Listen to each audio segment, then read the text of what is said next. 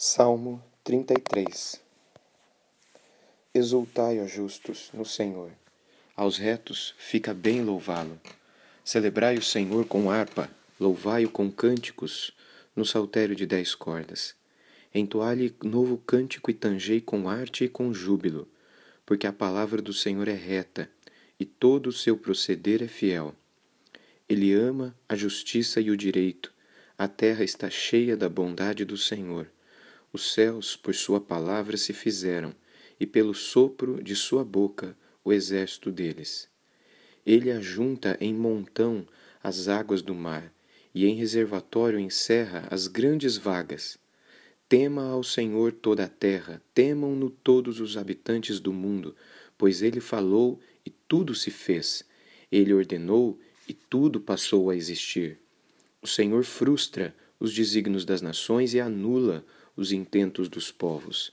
O conselho do Senhor dura para sempre, os desígnios do seu coração por todas as gerações.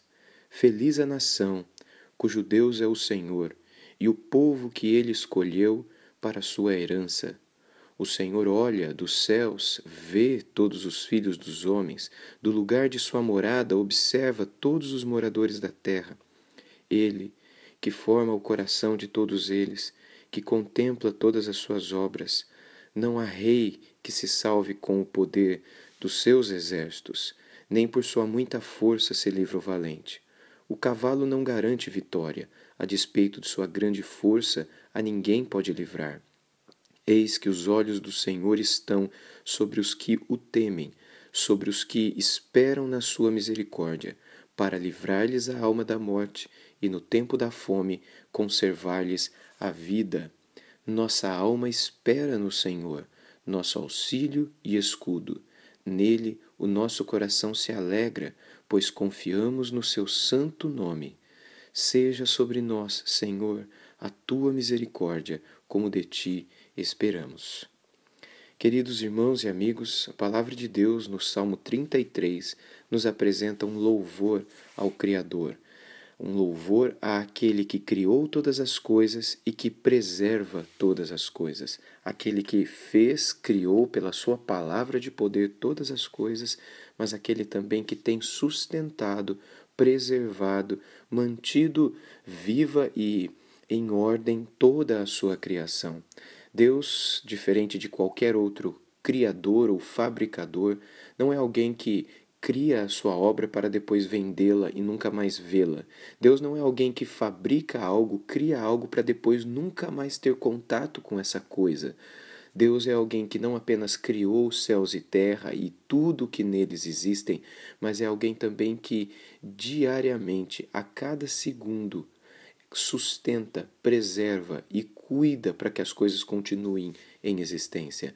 No livro de Paulo aos Colossenses, ele apresenta que o Senhor, por meio de Jesus Cristo, é aquele que cria todas as coisas e é aquele em quem todas as coisas subsiste, sendo ele também o sustentador de todas as coisas. Isso significa que, se possível fosse que um dia Jesus deixasse de existir, isso significaria que todas as demais coisas deixariam também porque tudo para existir depende do Verbo de Deus, depende do sopro, da essência, da existência e da preservação de Deus.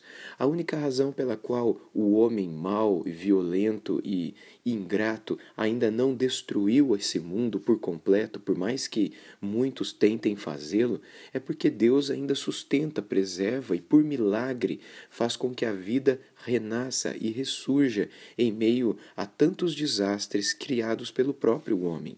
Diante dessa verdade, que o Senhor é o Criador e o Preservador, o Salmo 33 nos ensina a louvá-lo a exultar nele, não as demais pessoas, porque ninguém pensa nisso, ninguém sabe disso, ninguém está nem aí para isso. Mas os justos devem exultar no Senhor, é o que diz o verso 1: Exultai, ó justos, no Senhor, aos retos, fica bem louvá-lo. E nós devemos celebrar o nosso Deus, louvá-lo com cânticos, louvá-lo com instrumentos de cordas, louvá-lo como novo cântico, como diz o verso 3, que não é uma música nova, simplesmente a cada domingo ou a cada semana, mas significa uma nova palavra, uma nova canção, diferente da antiga que havia em nossos lábios antes da nossa conversão. O novo cântico ou a nova canção no livro dos Salmos significa a canção da salvação, a canção dos salvos, a canção dos libertos, a canção daqueles que agora já não vivem mais uma antiga vida, mas desfrutam de uma nova história história com o Senhor. Eles, nós devemos cantar essa canção e tanger, tocar com arte, tocar com júbilo, tocar com qualidade, tocar com alegria. É o que Deus espera de nós.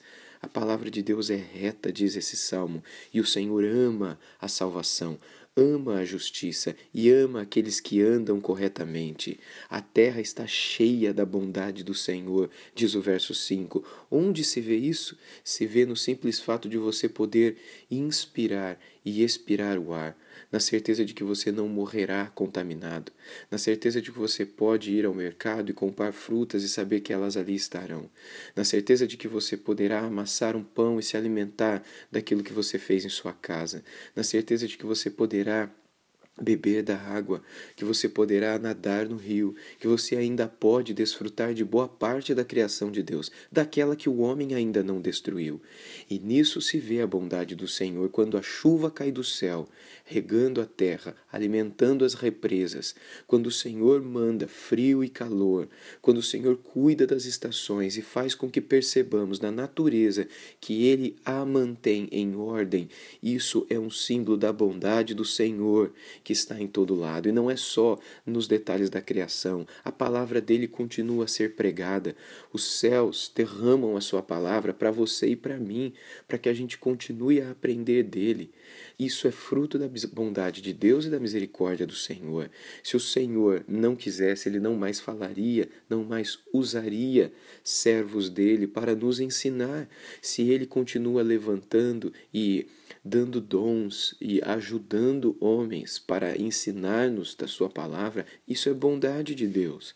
Ele é quem tem cuidado de todas as coisas, Ele é quem tem preservado cada um de nós, Ele é quem tem sustentado todas as, as coisas nesta criação. Por isso, o verso 8 nos diz: tema ao Senhor toda a terra, temam-no todos os habitantes do mundo, pois ele falou e tudo se fez, ele ordenou e tudo passou a existir. Sem ele, meus irmãos e minhas irmãs, todos os desígnios do nosso coração, todos os intentos, todos os planos, todos os sonhos do nosso coração poderão ser frustrados, poderão ser anulados.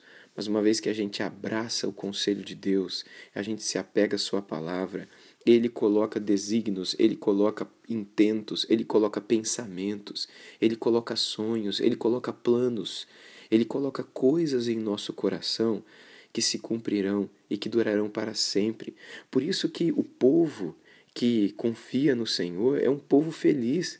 O povo que tem a Deus como Senhor de sua vida, o Senhor no sentido de que é Ele quem dirige, é Ele quem ensina, é Ele quem protege, é Ele quem fala e o seu povo obedece, obedece.